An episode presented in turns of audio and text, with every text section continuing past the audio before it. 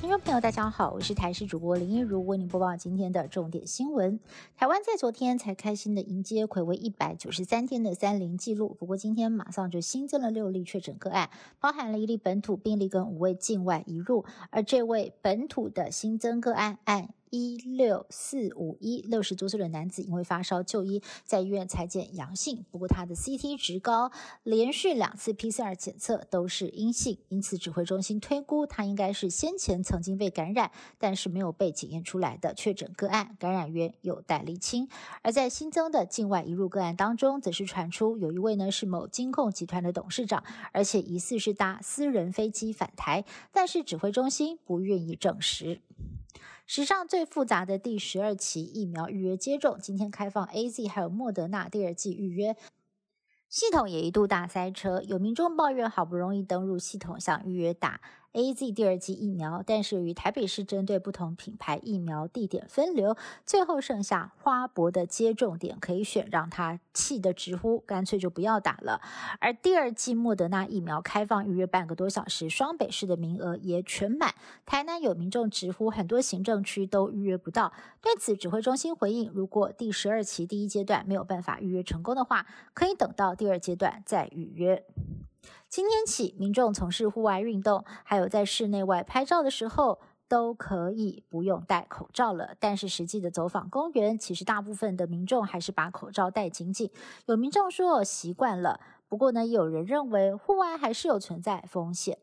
另外呢，是在校园的口罩规定也放宽，上户外体育课的时候可以不用戴口罩。不过呢，老师虽然有提醒，但是小学生们哦，其实也都习惯把口罩戴紧，不太想拿下来。大部分的高中生还是照样戴着口罩从事激烈的体育活动。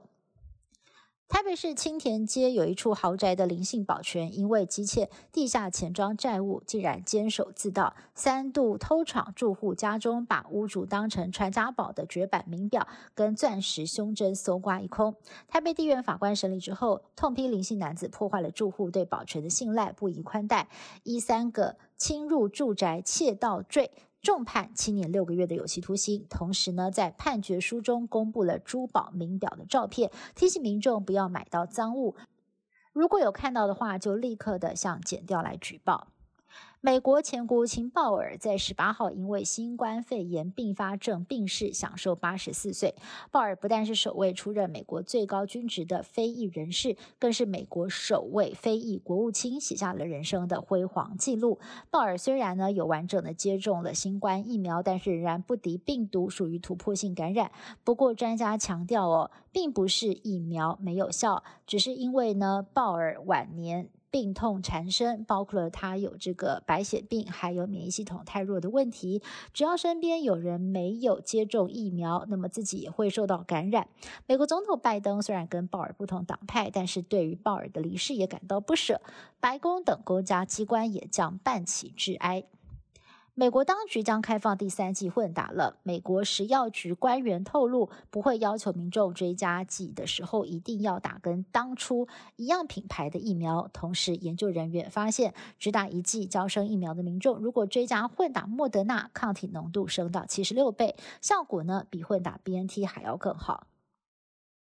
各国加紧研发国产疫苗。日本生技业者 VLPT 跟大分大学联手研发一款自我增殖型 mRNA 疫苗，号称只要施打一般疫苗剂量的十分之一就能够产生足够的抗体，也没有明显的副作用。